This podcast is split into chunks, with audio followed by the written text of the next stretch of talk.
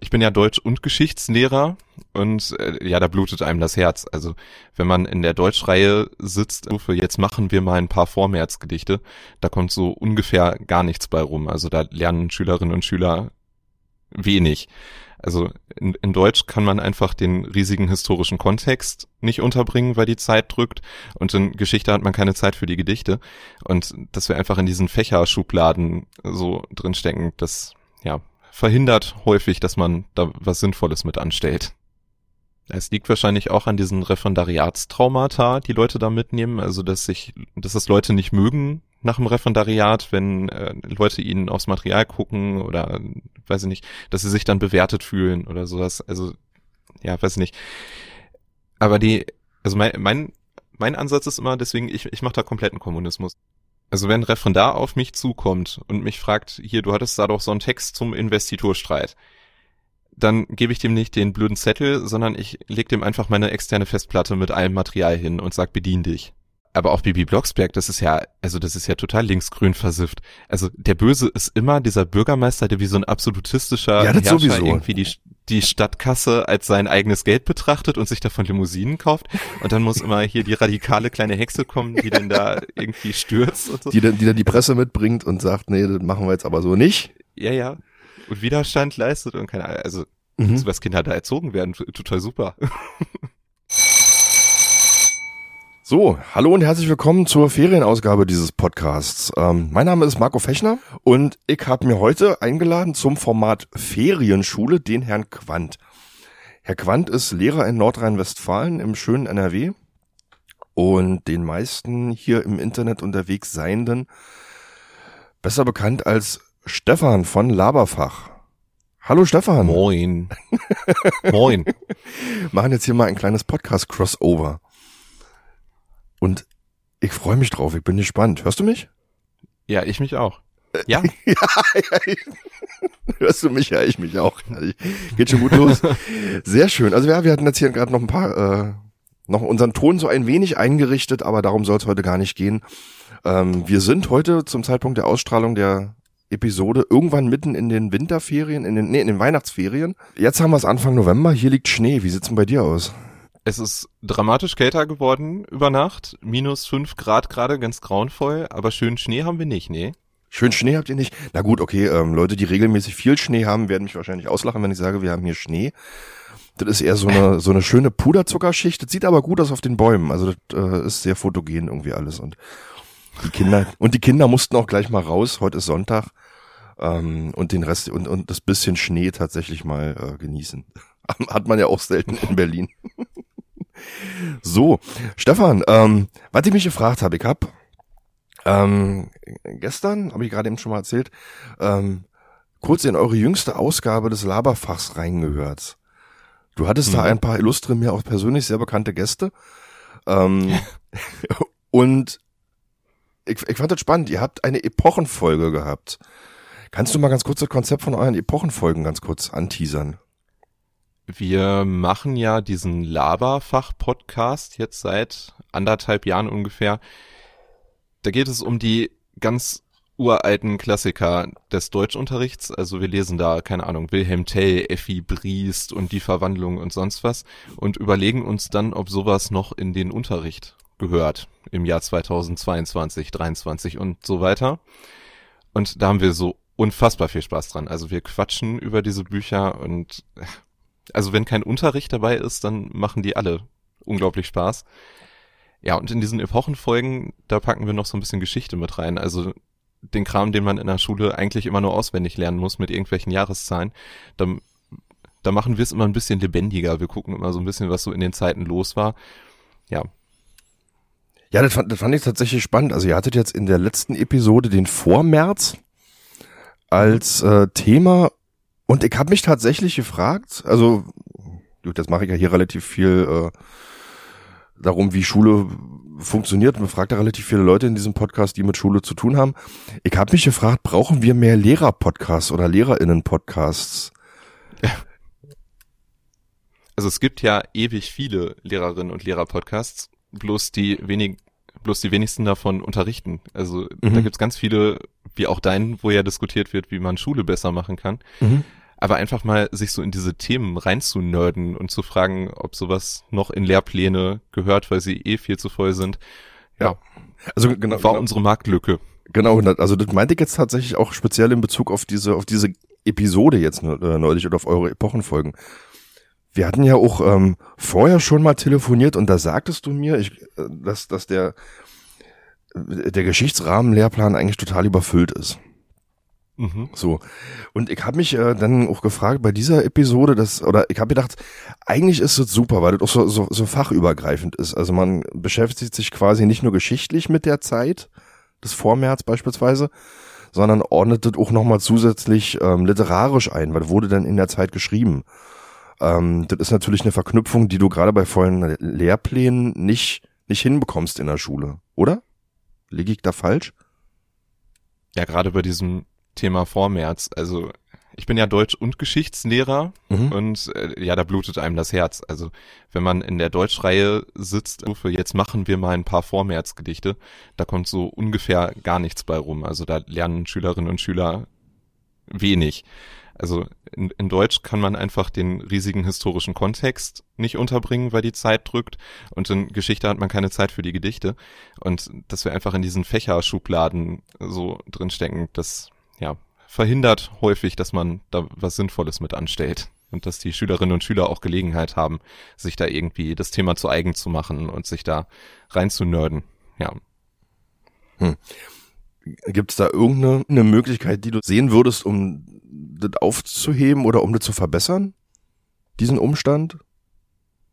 Naja, also diese Fächer, zu denen zwingt ein ja eigentlich niemand. Also das Einzige, was uns zwingt, sind die Stundentafeln und die Lehrpläne. Wenn wir beschließen, dass das nicht sinnvoll ist, dann könnte man das viel sinnvoller machen. Also weiß nicht, ich habe dieses Jahr die Erfahrung, ich habe im 13. Jahrgang zurzeit einen Deutschkurs und einen Geschichtskurs und da sitzen auch teilweise dieselben Leute drin und da kann man wunderbare übergreifende Sachen machen. Also wenn man weiß, wo die Kurse gerade stehen und ja, das kann man natürlich verbinden. Und das könnte man auch noch viel größer denken mit diesem Projektunterricht. Also wenn man anhand von Themen unterrichtet und nicht anhand von im Lehrplan steht, ihr lernt jetzt Gedichte analysieren. Das erinnert mich tatsächlich an meinen mein zuletzt äh, zum jetzigen Zeitpunkt zuletzt ausgestrahlten ähm, ausgestrahlte Podcast-Episode mit Jens Großpeach. Einfach mal reinhören. Der hat mhm. nämlich was Interessantes gesagt. Ähm, als ich ihn nämlich auch gefragt habe, wie man eventuell die Bildungsinhalte anpassen müsste, beziehungsweise einfach auch die Ziele an, äh, anpassen müsste bei den Schulen. Und er sagte, ihm würde das gefallen, wenn man die Schule, Schulen oder Unterricht nicht so kleinteilig organisieren würde oder vorschreiben würde, im Sinne von das und das muss dann und dann stattfinden entlang von dieser Stundentafel, sondern wenn man einfach sagen würde, okay, ähm, in bestimmten Intervallen müssen die Schülerinnen und Schüler irgend, also bestimmte Kompetenzen einfach nachweisen oder am Ende das Wissen bringen, was sie für den Abschluss brauchen. Aber was dazwischen passiert, sollte die Schule selber gestalten können. Ähm, fand, fand ich einen interessanten Ansatz. Also du teilst ja, also das.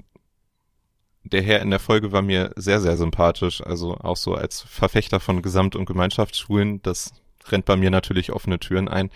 Ja, absolut. Also Schülerinnen und Schüler, die brauchen irgendwie so ein gewisses Basiswissen in jedem Fach und dann Kompetenzen, um sich, ja, weiß ich nicht, in Geschichte auch selber in Themen rein nerden zu können, selbst wenn sie im Unterricht niemals vorkamen. Aber einfach nur thematisch zu sagen, das Thema, das Thema, das Thema, das Thema, das Thema und das Thema auch noch, das ist kein Weg. Der, äh, da gibt's einen Historiker, so den Didaktikpapst, das ist Hans-Jürgen Pandel, der nannte das Erwähnungsdidaktik. Die mhm. Pläne mhm. sind so vollgestopft, dass jedes Thema mal erwähnt wurde in einer Doppelstunde und dann kommt oh das Gott. nächste Thema. Aber es wurde mal erwähnt. Ja, Herr Großpeach hatte mich tatsächlich mit Napoleon erwischt in, in, in der Episode. Also er hatte dann ein paar Themen oder ein paar Aspekte angeteasert aus dieser Geschichte rund um Napoleon.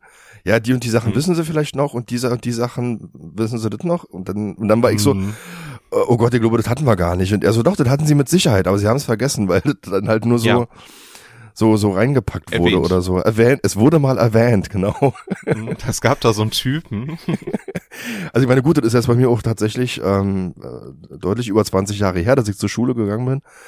Aber ja, nee, da hat er mich ein bisschen erwischt und vielleicht ist das tatsächlich das Problem, was du gerade auch beschrieben hast. Und es liegt ja nicht am Interesse der Schülerinnen und Schüler. Also Geschichtsinteresse ist in allen Jahrgangsstufen und in allen Altersklassen vorhanden. Und wie, also mal ganz ernsthaft, wie viele Dokus werden geguckt, wie viele Geschichtspodcasts gibt, die Mhm. gehört werden ohne Ende. Also das Problem liegt offenbar in der Schule, nicht am Mhm. Interesse oder sowas. Und ja, ich weiß nicht, wir hatten ja, wir haben ja unsere Epochenfolgen, wir hatten auch schon Napoleon als Thema, zweimal. Mhm. Ich weiß von Schülerinnen und Schülern, die ich unterrichte, die sich das angehört haben und die hatten da Spaß dran, die haben mir hinterher Fragen gestellt. Ist jetzt auch nicht Alltag im Unterricht, dass die da alle sitzen und total mitgerissen sind, wenn ich denen da Arbeitsblättchen austeile, damit wir mit der Mhm. Zeit durchkommen. Und dabei ist es doch eigentlich formal betrachtet eigentlich böser Frontalunterricht, den ihr da macht, wenn man nur zuhört. Ja, schrecklich, ne? Also- also grausam. Ähm, also ich meine, gut, das bin ich kein Pädagoge und auch kein Didaktiker. Ähm, ich, ich beobachte diese Diskussionen immer um, um Unterrichtsform. Ähm, und ich fand tatsächlich, äh, also gut gemachter Frontalunterricht muss gar nicht so schlimm sein. Da mache ich mich vielleicht ein bisschen unbeliebt bei dem einen oder anderen, aber ähm, das ist ja, was du gerade auch sagtest. Es gibt ja auch wirklich wahnsinnig viele gute Dokus zu Ja. Themen. Also Mirko Drotschmann beispielsweise, den äh, Ja, finde ich super. Ähm, oder irgendwie alles, was bei, jetzt, jetzt teaser ich hier mal ein bisschen, ein bisschen Name-Dropping betreiben. Ähm, der Kika macht auch ganz viele tolle Sachen für, für Kinder. Ja. Das ist echt ähm, Oder auch an toll. oder auch an Podcasts, Geschichten aus der Geschichte, eine Stunde History, da gibt's so Mhm. tolle Sachen einfach und auch so Nischenthemen, die man niemals im Unterricht machen würde, weil einfach die Zeit fehlt. Die Geschichte von Tetris, wie ist Tetris entstanden? Warum hat es russische Musik in, im Hintergrund? Also da, da gibt's so viele tolle Sachen, könnte ich den ganzen Tag hören. Herr Quandt, wie ist Tetris entstanden? Äh, Das ist jetzt aus dem Stehgreif ein bisschen schwierig, aber in Russland. Aber- Und aber in Russland. Einen, das hat dann einen verschlungenen Weg in die USA gemacht, um da Mhm. zu Ende programmiert zu werden. Und das ist eine kleine Windung des Krieges gewesen. Ah, okay. Ja, äh, die, die Musik ich irgendwie immer noch im Ohr. Dum, dum, dum, dum, dum, dum, dum, dum, dum, dum. Sehr schön. Ja, genau. Ähm, ja, aber noch, noch mal ganz kurz, um auf meine Frage zurückzukommen vom, vom Einstieg. Wäre das nicht sinnvoll, auch angesichts von, von Personalmangel in den Schulen und weil ja diese Formate so gut angenommen werden, die ergänzend im Unterricht mit einzubauen oder vielleicht sogar er- ersetzt sind? Jetzt mache ich mich mal im Zweifel ganz unbeliebt. Also Podcasts haben für mich ein riesiges Potenzial für den Unterricht, genauso wie Lernvideos. Eben weil, also diese Frontalphase, wo ich vor der Tafel rumkaspere und da irgendwie was anschreibe und nochmal erkläre und so, das kann ein Podcast viel besser. Also dann kann ich es lieber einmal ordentlich aufnehmen, wie ich es ganz ordentlich erkläre und dann den Schülern einfach zur Verfügung stellen. Also wenn sie dann was nicht verstanden haben, können sie sich das jetzt auch 420 Mal anhören. Irgendwann haben sie dann genug von meiner Stimme, aber so ist die Welt. Und das ist, also das funktioniert einfach gut, auch mit diesen Videos von Mirko Drotschmann und sowas. Das benutze ich auch oft in Geschichte. Oder ja, es ist einfach ein gutes Format und wenn dann hinterher immer noch Fragen übrig sind, dann können sie ja immer noch mit mir reden. So. Mhm. Ähm, also ich hatte auch tatsächlich jetzt ein paar Mal von Lehrkräften gehört, dass Schülerinnen und Schüler sowas sowas annehmen würden, aber das Problem ist, dass dann irgendwie doch nicht alle sich die Sachen anhören oder angucken. Also es ist wahrscheinlich ein bisschen wie beim, beim Bücherlesen.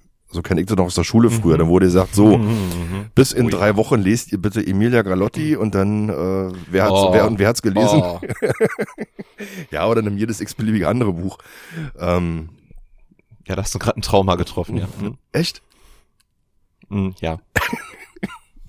Möchtest du näher, Der zweite Akt, ach so, möchtest du näher Der drauf zweite eingehen? Akt startet mit den Worten, seht, was ich diesen Morgen erbrochen, weiß, weiß Gott nichts Tröstliches und das fasst das Buch besser zusammen, als man das meinen möchte.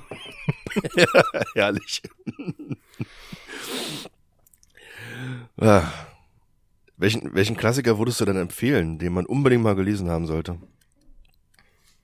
Von diesen ganz klassischen Deutschlektüren, also viele, ähm, Franz Kafka, Die Verwandlung, großartig, Mhm. großartig. Das ist so beklemmt und schlimm und toll und fantasievoll und sprachlich unangenehm, das ist ganz toll. Aber da gab es vor einer Weile bei Twitter mal einen Tweet, der ist mir sogar im Gedächtnis hängen geblieben. Ähm, dass, dass, dass, dass die Verwandlung von Kafka irgendwie sehr deutsch ist in ihrem Anfang, Weil er findet sich da zu einem ungeheuren Monster irgendwie im Bett morgens verwandelt und sein erster Gedanke ist, wie komme ich zur Arbeit? So, genau, ja. und ich weiß nicht, wie, also ich fühle mich auch so häufig, dass ich irgendwie mich so fühle wie so ein Käfer, der auf dem Rücken liegt morgens im Bett und ich denke mir, ja, äh, welchen Zug muss ich nehmen? Also es ist schon viel zu viel Wahres dran eigentlich.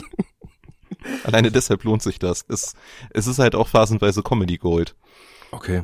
Ich hatte neulich ein, ein interessantes Gespräch mit dem Elternvertreterkollegen. Da haben wir uns äh, so ein bisschen über Werdegänge unterhalten. Und er hatte mir erzählt, er hat sein, sein Abitur damals auf dem zweiten Bildungsweg gemacht. Ähm, und das fand ich interessant. Also der hat, die haben auch viel gelesen im Deutschunterricht und dann noch viel darüber diskutiert. Und er sagte, das war total interessant durch diese Klassenzusammensetzung, weil die dann natürlich nicht altershomogen war im zweiten Bildungsweg. Hm. Er sagte, da waren Leute dabei, die waren relativ jung. Er sagte, da waren Leute dabei, die ja schon ein bisschen älteres Semester waren. Und das war ja. total schön oder total interessant, sagte er, so die, die verschiedenen Perspektiven auf bestimmte Literatur irgendwie zu, zu erleben mit den verschiedenen eigenen äh, Lebenshintergründen, die ja sehr unterschiedlich waren, allein schon durch die Altersspanne. Ja, ja, ja. Ähm, ja, kann ich auch so sagen. Also wir hatten im Studium welche dabei, die haben diesen Studiengang Studieren ab 50 gemacht. Also die waren dann 50, 60, 70 Jahre alt. Die haben studiert, weil sie Spaß dran hatten. Mhm. Und was die manchmal für Geschichten erzählt haben, zu Büchern, zu Werken in Geschichte, großartig. Also da hat man nochmal mehr gelernt als im Seminar nebenbei. Ganz toll. Du hast vorhin was gesagt so sinngemäß, wenn man denn weiß, wo die Klasse in dem anderen Fach ist oder wenn man beide Fächer gleichzeitig unterrichtet, dann weiß man ja sowieso, wo man gerade im Stoff steht, dann kann man daran anknüpfen. Äh, wie macht mhm. man das denn, wenn das andere Fach von jemand anderem gehalten wird? Ja, das ist ja, ah ja, genau. Ähm, du bist der Held der Überleitung. also ich bin ja, ich bin ja heute ein bisschen hier auch, um über ein Thema zu sprechen, was mich auch immer sehr bewegt im Lehreralltag. Das ist das Thema Teamwork. Ein Thema, das Lehrerinnen und Lehrer tagtäglich von ihren Schülerinnen und Schülern verlangen. So hier, ne, Gruppenarbeit, du musst jetzt mit Gianluca zusammenarbeiten. Aber worin Lehrer selber total schlecht sind. Also nicht alle, aber ganz, ganz viele Lehrerinnen und Lehrer sind völlig unfähig, mit Kollegen sinnvoll zusammenzuarbeiten.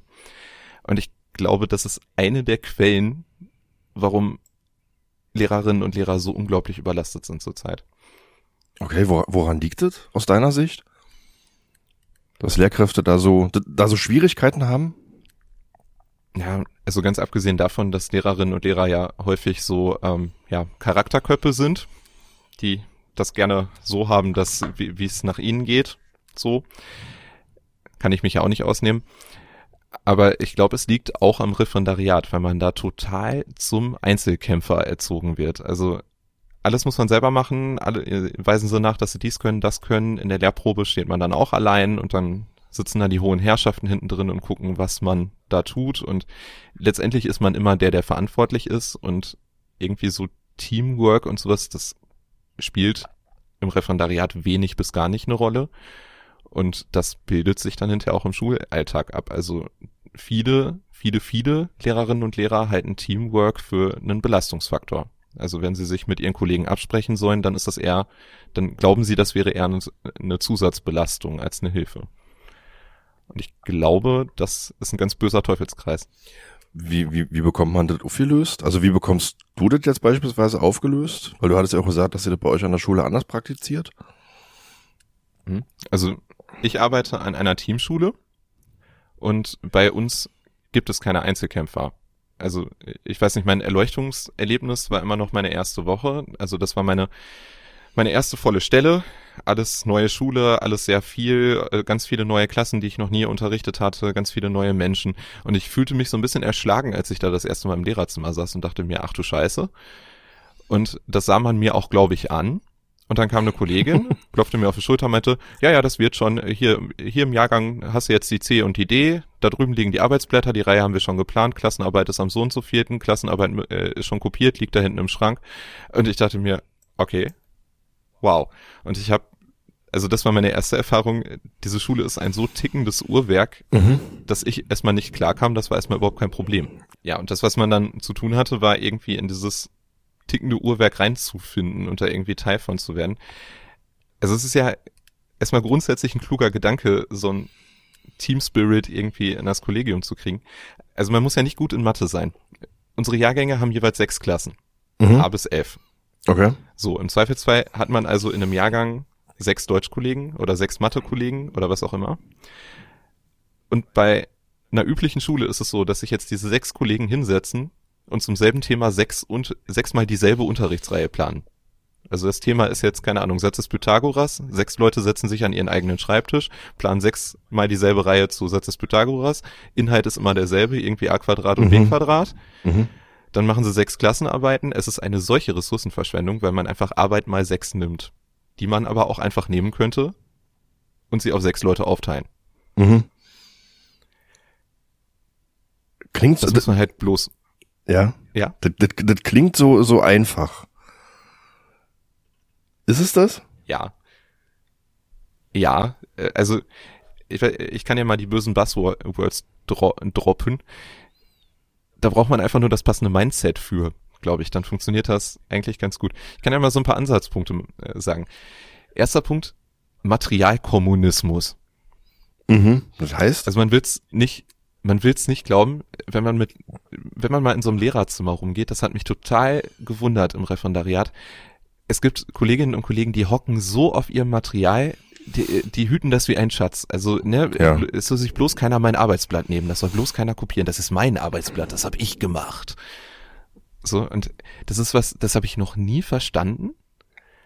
Weil, also, keine Ahnung, selbst wenn ich jetzt dem Kollegen, den ich überhaupt nicht mag, der keinen guten Unterricht macht und so, selbst wenn ich, äh, wenn der dann meine Arbeitsblätter kriegt, dann habe ich doch im Zweifelsfall dafür gesorgt, dass Schülerinnen und Schüler in seinem Unterricht ein bisschen mehr lernen. Das ist Mhm. doch schön.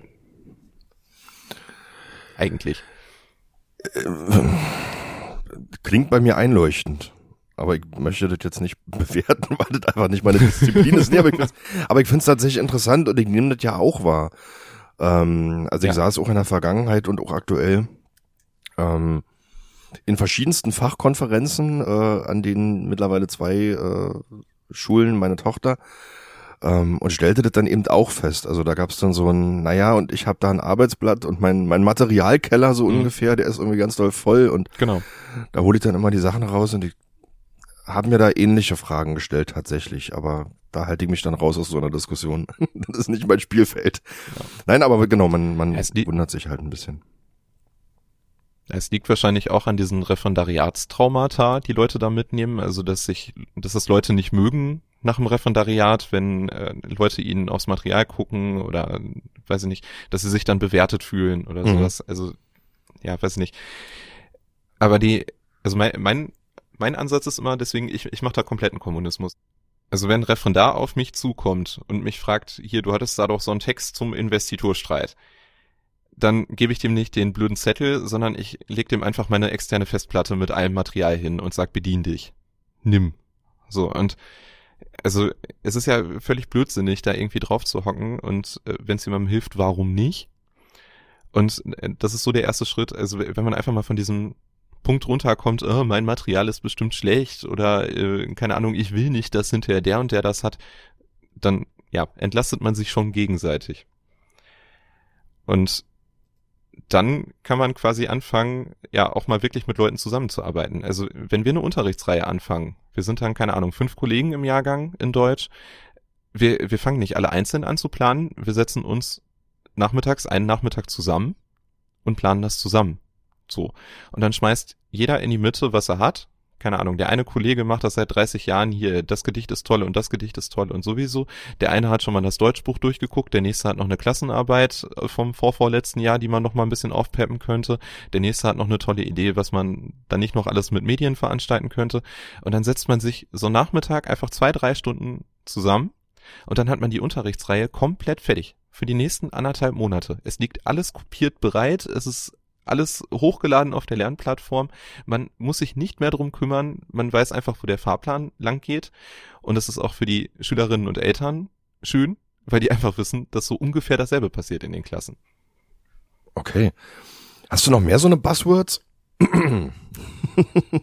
Buzzwords mit dem, abgesehen von Materialkommunismus Ja, genau. und äh, solchen Teams. Mhm.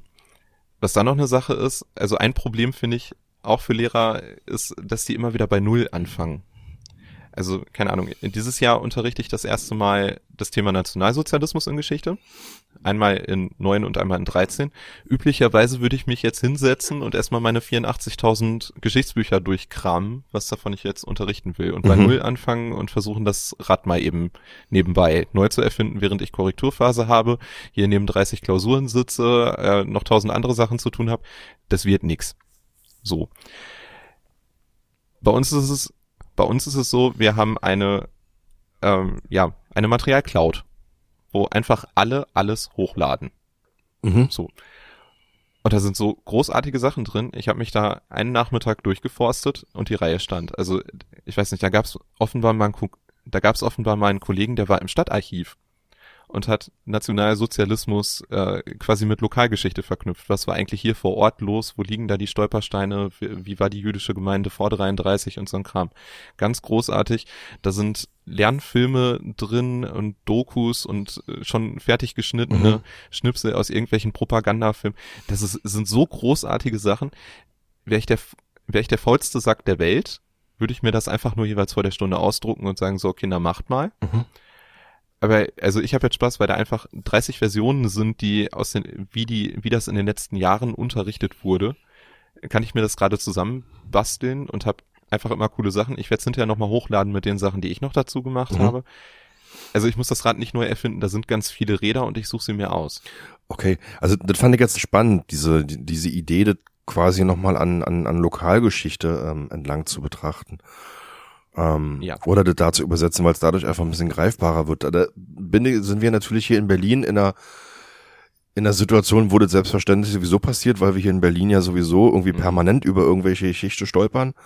Ähm, da kommst du ja, ja, quasi nicht drum rum, aber ja klar, wenn man halt irgendwie nicht ja. ähm, sozusagen in diesem, in, in, in dieser Stadt mit ihrem, den nennen jetzt mal so ein bisschen doof Sonderstatus ähm, wohnt, dann ist das, glaube ich, schon echt hilfreich. So, ja, weil was, war denn eigentlich bei uns? Hm? Ja, und das ist eigentlich viel Fleißarbeit. Also wenn man eben nicht gerade in der Großstadt wohnt, dann sitzt man im Lande im Stadtarchiv und sucht, was der Bürgermeister denn mal im Jahre 1900 Tuck geschrieben hat. Also dafür hat man im Alltag eigentlich in der Regel keine Zeit. Ja. Und so. Und dann muss man den Schülerinnen und Schülern noch beibringen, wer denn der Bürgermeister sowieso gewesen ist, weil das nirgendwo im Plan steht. Nö. Und also um solche Schulstrukturen dann weiterzuentwickeln, wenn das dann, also äh, sowas schwappt ganz schnell ins Kollegium. Also wenn dann irgendwie bekannt wird, keine Ahnung, die Lateinkollegen, die setzen sich immer zusammen und haben genau eine Linie, wann sie jetzt ihren Ablativus Absolutus wie einführen und so, dann werden andere Kollegen ganz schnell neidisch. Also wenn okay. die sehen, warum arbeiten die denn so wenig und warum haben die immer das schöne Material, weil sie einfach die Ressourcen besser verwenden, ja. dann schwappt das ganz, ganz schnell in andere Fachschaften auch über. Okay, alles klar. Dann, dann lasse ich das mal den Punkt mal gerne so stehen, weil wie gesagt, ich habe mich da in der Vergangenheit auch ähm, ums ein oder andere Mal so ein bisschen gewundert, ähm, ja. weil ich gedacht habe, so Mann, da könnte man wahrscheinlich ganz viel Arbeit irgendwie vermeiden, aber ihr werdet es schon besser wissen. Ja. Insofern werde ich dazu keine Vorschläge machen, aber ich finde es schön, das von dir zu hören. Also was einfach wichtig ist, ist, dass man irgendwie das nutzt, was die Schule hat. Und das geht mhm. irgendwie nur, indem Leute miteinander reden. Also diese Fachschaftssitzungen zum Beispiel, von denen du gerade gesprochen hat, mhm. hast, das sind ja manchmal so leidige Termine. Also wo einfach nur irgendwelche Beschlüsse gefasst werden, wo alle irgendwie schon mit der Uhr sitzen und einfach nur nach Hause wollen, irgendwie nachmittags um drei. Und äh, das sind manchmal so sinnlose Veranstaltungen. Und diese Termine kann man aber auch einfach nutzen, um mal drüber zu sprechen, ja, wie machen wir das denn mit so einer Materialcloud oder wie wollen wir das überhaupt? Und ja. Okay. Es ist alles möglich. Man muss bloß ein bisschen dran arbeiten. Mhm. Ich, ich habe mal eine Frage, weil du hattest jetzt doch gerade gesagt, ähm, naja, dann schreibt man irgendwie noch Klausuren oder, oder man entwirft Klausuren und Du bist ja Deutschlehrer. Ich würde jetzt ganz gerne mal so ein, so ein, so, so ein Diskussionsthema reinwerfen, was oft diskutiert wird. Kann man die Beschäftigung mit Literatur bewerten? Entlang von Klassenarbeiten beispielsweise. Zum Beispiel, indem man sagt, wir machen jetzt mal eine Interpretation von Stoff XY. Wie kann man das bewerten? Da stecken ja ganz viele Fragen drin. Ja, also erstmal dieses Klassenarbeits- oder Klausurformat, das wir in Schulen haben, das finde ich nicht großartig sinnvoll. Also diese typischen Aufsätze mit Einleitungssatz und Inhaltsangabe und so. Das sind so realitätsferne Texte, die braucht niemals irgendwer irgendwann Mhm. wieder in seinem Leben. Also das ist völlig realitätsfern. Weder, dass man so schreiben würde, irgendwo in einer freien Wirtschaft, keine Ahnung. Und es ist auch überhaupt nicht das, was man an der Uni tut. Also, keine Ahnung, wenn ich, wenn ich eine Hausarbeit schreibe, die fange ich nicht an mit, in dem Gedicht von Günter Grass aus dem Jahre sowieso, bla bla bla, geht es um. Ist, so, so schreibt kein Mensch und es ist Mhm. alles überhaupt nicht sinnvoll. Und das unter Zeitdruck zu tun, ohne Quellen nachzugucken, ohne irgendwas recherchiert zu haben vorher, ohne, ich weiß ich nicht, da Hintergründe sich anzugucken und so, das, das hat mit wissenschaftlichem Arbeiten wenig zu tun. Also dieses Aufsatzformat, ja, ist viel Arbeitsbelastung für Schüler und für Lehrer, die man sich in weiten Teilen in meinen Augen kleben könnte. Ob man, die, also ich glaube, die Frage, die da auch mit drin steckte, kann man Auseinandersetzungen mit Literatur generell bewerten? Mhm. Also ist ja eine Frage, die oft diskutiert wird. Deswegen würde ich es jetzt ganz Ja. gerne mal an dich geben. Ja, kann man. Also, äh, also Literaturwissenschaft steht ja immer so in dem Ruf, äh, die Note macht der Deutschlehrer und das ist alles irgendwie nur bla bla und ne, man kann ja alles zu allen Texten Mhm. sagen, bla bla. Ja, das ist nicht so. Also es gibt schon noch professionelle Kriterien, wie man das bewerten kann. Ähm, also wenn man auch mit Mathe-Kollegen in der Oberstufe redet, ähm, die Bewertungsspielräume in Mathe und in Deutsch, die sind gleich groß. Echt? Ja, also auch wenn, Okay. ja, natürlich. Also, also äh, so mal für die Vorstellung, wenn ich Abi-Klausuren korre- korrigiere, dann gibt's ja immer auch eine Zweitkorrektur Mhm. und das machen wir an der Schule immer blind. Wir gucken uns nicht an, was der Kollege da vorher dran geschmiert hat oder welche Punkte der gegeben hat. Wir okay. machen das erstmal jeder für sich und dann legen wir es nebeneinander. Da sind wir, äh, ja, da sind wir um Punkte, um Einzelpunkte hinterher auseinander. Die machen meistens keine Note aus und wenn, dann kommt man übereinander. Also ohne dass man das weiß, ne, das ist, ist jetzt keine Hellseherei und jeder Mhm. macht irgendwie, wie er meint. Also es gibt ja schon noch, keine Ahnung, wenn ich wenn ich ein Gedicht von Goethe da liegen habe, äh, weiß ich nicht, der Erlkönig, wenn der Schüler da hinschreibt, ja, da geht's irgendwie um Walrösser vom Mars, dann kann ich wahrscheinlich sagen, ja, ob du das am Text belegen kannst, hm, irgendwie nicht. Und so, also dieses, man kann alles zu allem sagen, ist ja Blödsinn. Okay, was, was sind das für Kriterien, die man dann da, die, die du dann da anlegst oder die ihr anlegt? Die sind ja in Teilen vorgegeben, also Mhm. man orientiert sich ja dann immer an den Abi-Prüfungen oder an den zentralen Prüfungen 10. Naja, man kann sich schon angucken, ob man mit einem gewissen, ob man mit einem gewissen Fachvokabular Sprache analysieren kann, ob man Aussagen über den Text treffen kann, die man dann auch am Text belegen kann, ob ein Schüler nur in der Lage ist, eine Inhaltsangabe zu liefern oder dann auch zwischen den Zeilen zu lesen. Also, keine Ahnung, Kafka, die Verwandlung, ob ich in der Lage bin zu schreiben, da geht es um einen Käfer. Ein Punkt. Oder ob ich in der Lage bin, das irgendwie zu übertragen, da geht es irgendwie um eine gesellschaftliche Schieflage, um eine Arbeitswelt, die irgendwie grausam für Menschen ist, um soziale Isolation innerhalb einer Familie. So, da kann man ja schon mal mehr Punkte rausholen. Mhm. Ne? Und we- wenn dann der Schüler schreibt, in der Verwandlung geht es um das Virus vom Mars, dann weiß man auch, dass da gar keine Punkte sind. Also man arbeitet sich da schon professionell dran ab. Okay, man arbeitet sich schon professionell von äh, dran ab. Mm, was, was ich überlegt habe, und das geht mir auch selber oft so. Also ich merke zum Beispiel, dass sich mein Leseverhalten sehr verändert hat. Ähm, Mhm. Insbesondere auch durch die sozialen Medien. Ähm, wie, Meins auch. deins auch? Wie, wie ist das bei dir? Also äh, ich bin ein ganz schlechtes Beispiel, weil ich ja zurzeit für den Podcast ganz viel klassische Lektüre lese. Ja. Also ich kann mich jetzt feiern, dass ich ein ganz toller Studienrat bin. Aber wenn du jetzt nicht, äh, wenn du jetzt nicht Studienrat wärst und Klassiker Ja, lesen also- würdest für die, für den Podcast, Ja, also ganz im Ernst, äh, ich lese so viel Kram alleine dadurch, dass ich Klausuren korrigiere, Mhm. äh, da, da hat man abends keine Leselust mehr. Also wenn einem eh schon die Augen tränen, weil man so viel Kram gelesen hat, dann nimmt man sich nicht noch das Buch aus dem Regal. Ja. Ich, äh, bei mir hat sich das auch sehr verändert. Ich bin ja mit Hörspielen aufgewachsen und liebe das sehr und Podcasts, das ist total mein Medium, sowohl hörend als auch machend. Und ich höre ganz viele Hörbücher tatsächlich. was sind das für Hörbücher?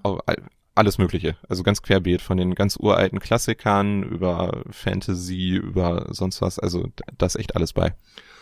Okay, na wir sind hier zu Hause irgendwie total, also wie gesagt, dadurch, dass wir Kinder haben, ähm, total irgendwie auf diesen alten 80er und 90er Jahre Hörspielen irgendwie stellenweise auch hängen geblieben. Also ja, super. Bibi, Bibi Blocksberg, Benjamin Blümchen, ja stimmt, die drei Fragezeichen Großartig. könnten wir mal. Ähm, hm. Das finde ich aber übrigens interessant, also dann sind wir auch wieder beim Thema Geschichte, diese Verknüpfung von Literatur, also Hörbüchern und Geschichte. Ähm, ich finde, wenn man sich mal so die alten Benjamin Blümchen Hörspiele irgendwie anhört, so, da, da steckt auch, finde ich, so eine Menge Zeitgeschichte hinter. Oh, also ja. Benjamin Blümchen erinnert mich immer so total an so, an so die, die Urgrünen so ein bisschen. ja, aber, aber auch Bibi Blocksberg, das ist ja, ja. Also das ist ja total linksgrün versifft. Also der Böse ist immer dieser Bürgermeister, der wie so ein absolutistischer ja, das Herrscher sowieso. irgendwie die, die Stadtkasse als sein eigenes Geld betrachtet und sich davon Limousinen kauft. Und dann muss immer hier die radikale kleine Hexe kommen, die den da irgendwie stürzt und so. Die dann, die dann die Presse mitbringt und sagt, nee, das machen wir jetzt aber so nicht. Ja, ja. Und Widerstand leistet und keine Ahnung, also mhm. was Kinder da erzogen werden, total super. Wobei, wobei ich interessant finde, wie sich das auch im Laufe der Zeit verändert hat. Also wenn man, wenn man alleine irgendwie so die, die, die Wandlung dieser Person Bernhard Blocksberg, also des Vaters nimmt, mhm. ist dir das so ein bisschen gegenwärtig gerade? Grob. Grob. Also, äh, okay, ganz grob zusammengefasst, also Bernhard Blocksberg war ja, ich sag mal, in den alten 80er, 80er Jahre Folgen zum Beispiel, 90er Jahre Folgen zum Teil noch, wirklich immer so ein krasser Stinkstiefel. Hm. Der ja irgendwie immer alle doof fand und Bibi soll nicht hexen und so. Und das hat sich total verändert. Heute ist der so ein, so, so ein liebevoller, verständnisvoller, habe ich das Gefühl. Das ist so, das hat sich sehr verändert. Tatsächlich. Aber und da gab's ja auch. Das hatte ich auch schon mal als meine. Also sorry. Nee, nee, alles gut, erzähl. Als meine Neffen das damals gehört haben, also da fand ich das aber auch schon befremdlich, äh, was da für ein Erziehungsbild hintersteckt. Also äh, immer wenn die Eltern vorkamen, dann war das in den ganz alten Folgen nur, da, nur um das Kind anzuschreien und um äh, Bibi an allem Schuld zu geben, äh, was es irgendwie gibt, auch wenn es völlig un unbegründet war. Irgendwie so, ja, das liegt wieder auch nur an dir. Und so, da dachte ich auch immer so, mm, okay, war das so damals? ja, das ist so, ähm, der, der Bernhard Blocksberg der alten Folgen ist wirklich so, so Vater Jans, Jans alter Schule irgendwie. Mhm. Ich strafe dich jetzt dafür und dafür. Oh, wow. Nee. Geh mal weg. Aber interessant ist dann tatsächlich auch in diesen alten Folgen diese, die, dieser Konflikt, den Bibi dann ja auch aufmacht. Also da, da merkt man dann schon, da kommt dann schon die, also da ist auch die Frauenbewegung dann irgendwie schon mit drinne. Quasi indem mhm. sich Bibi dem widersetzt und auch die Mutter von Bibi Blocksberg sich dem widersetzt und sagt, nein, das machen wir jetzt anders. Und was wäre das für ein geniales Projekt im Pädagogikunterricht? Das, ausein das auseinanderzunehmen einfach mal Folgen aus drei, über 30 Jahre verteilt die Schülerinnen und Schülern hören zu lassen und dann da irgendwie Erziehungskonzepte mit abgleichen zu lassen. Mega. Okay, ja, das bietet sich wahrscheinlich an. Es gibt übrigens auch, ich will das auch gar nicht spoilern oder teasern, aber es gibt tatsächlich einen Bibi Blocksberg Podcast, wie es wahrscheinlich zu allem okay. einen Podcast gibt. Ja, die nehmen halt irgendwie so ja. die, die Folgen im Laufe der Jahre und Jahrzehnte auseinander. Wusstest du, dass Bibi Blocksberg einen Bruder hat? Ja, Boris. Boris. Boris hat auch einen Instagram-Account. Nachdem sie ihn damals ans Meer abgeschoben haben und dann nie wieder erwähnt haben. Mhm. Und in den neueren Folgen auch immer betonen, dass sie Einzelkind ist und sowas, ja. Mhm. Das könnte man jetzt wieder in den Pädagogikunterricht einfließen lassen. Boah, der wurde ziemlich unelegant rausgeschrieben, ja. ja, das war halt so. Mein Gott, die Kinder mussten sich fügen. Ja, nee, aber wie gesagt, das fand ich jetzt, jetzt, jetzt, wie sind wir denn jetzt auf Bibi Blocksberg gekommen? Ach, Hörspiel, genau. Hatte ich jetzt gar nicht auf meinem Zettel. Ich auch nicht, aber äh, ist schön. Würdest du dann ein, könntest du dann ein Hörspiel empfehlen oder ein Buch? Hörspiele? Ja. Oder Hörbuch. Ach so, Hörbuch. Ähm, ach so, ja, äh, wir hatten auch äh, drüber gesprochen, was man zurzeit so lesen könnte. Mhm. Da hatte ich, äh, da dachte ich mir, ich bring dir mal was aus Berlin mit. Kennst du von Katja Oskamp Marzahn Mon Amour? Ja, habe ich sogar gelesen. ist ein ganz großartiges Buch. Ähm, es ist so toll, oder? Ja, äh, äh, äh, es ist super. Es ist super. Das gibt ähm, diese diese eine Kapitel mit der mit der äh, Dame, die sich immer Kassler kauft. da habe ich so gelacht, weil ich so an meine Oma gedacht habe. Das war das war toll irgendwie um auch mal die HörerInnen mit zu. Ja, bitte. Das ist ein Werk, ein Roman, ist, ist auch nicht besonders dick. Der wurde von einer, der wurde eben von Katja Oskamp geschrieben. Die hat in Berlin als Fußpflegerin gearbeitet. Autorin und Fußpflegerin und die hat diese alltäglichen Geschichten, die ihr in Berlin beim Fußpflegen begegnen, hat sie aufgeschrieben und die Frau, äh, diese Geschichten sind teilweise urkomisch, also ich habe hier teilweise gelegen wenn die Leute da, keine Ahnung, in ihrem Berliner, in ihrer Berliner Schnauze sich da einen erzählen. Und teilweise haben die so unglaublich viel Herz, weil die so ein Auge dafür hat, was, was für unterschiedliche Menschen das sind und was so mit denen los ist und was die für Probleme haben oder aber auch was das so tief innen drin für tolle Menschen sind. Und ich fand dieses Buch total toll. Also das war ein totaler Mindblow ja, dem kann ich mich anschließen. Also sehr zugewandt. Also das ist nicht nur, nicht nur beobachten, wie sitzen die Leute da im Nagelstudio und erzählen ihr irgendwas, sondern ja. sie, sie, sie erzählt die, die, die Person einfach auch ein bisschen, ein bisschen tiefer und, äh, weiß ich nicht, sie hat da ein gutes Händchen für. Ja, es ist auch, äh, also das ist so berührend einfach. Also da gibt es zum Beispiel diese Geschichte von äh, Frau Noll, also eine ältere Dame, die irgendwie mit ihrer rumkeifenden, zeternden Tochter da ankommt. Und das ist so, so heartbreaking einfach. Also diese alte Frau, die kaum noch sprechen kann und die sich da die Füße machen lässt, äh, die, wie sie da mit ihrer zeternden Tochter steht, die sie wie Dreck behandelt. Aber dann ist es trotzdem noch so eine herzige Geschichte, wie diese Fußpflegerin sich dann um die Alte kümmert und irgendwie die massiert und dann, ach, ganz toll. Ich habe mir ja mal sagen lassen, also ich war noch nicht bei der Fußpflege, aber dass das auch äh, dass das sehr, sehr schön sein soll. Ja. Und ein sehr, sehr. Ich hab's auch noch nicht gehabt. ich hatte nach dem Buch halt gedacht, vielleicht, vielleicht mache ich dann mal, vielleicht gehe ich mal zur Fußpflege. vielleicht begegnet mir da auch jemand, der so zugewandt ist. Also ich begegne ja vielen Leuten, die zugewandt sind, aber ich habe ähm, Fußpflege war bisher noch nie ein Thema in meinem Leben. Auch, wieder, auch wieder so ein Satz. Und in dem Podcast wahrscheinlich auch nicht. Ey, das ist heute ein Themenspektrum. Hörspiele, Fußpflege, Teamwork. Ausschläge. Ausschläge. Ja, also wir hatten hier im Vorfeld zu diesem, bevor wir heute angefangen haben und irgendwie alles eingestellt haben, hatten wir schon diverse Stilblüten. Und ähm, äh, Stefan meinte den. Wenn man sich den, einen Podcast. Achso. Stefan meinte den, den Tonausschlag, äh, das, äh, der Pegel. Den, den Pegel an meinem PC und äh, er sagte dann, sprich mal ins Mikrofon und schau auf deinen Ausschlag. Und das war so der. Wenn er gelb ist, ist es gut. Wenn er rot ist, ist es nicht gut. oh. Es ist äh, Sonntag, Sonntagvormittag.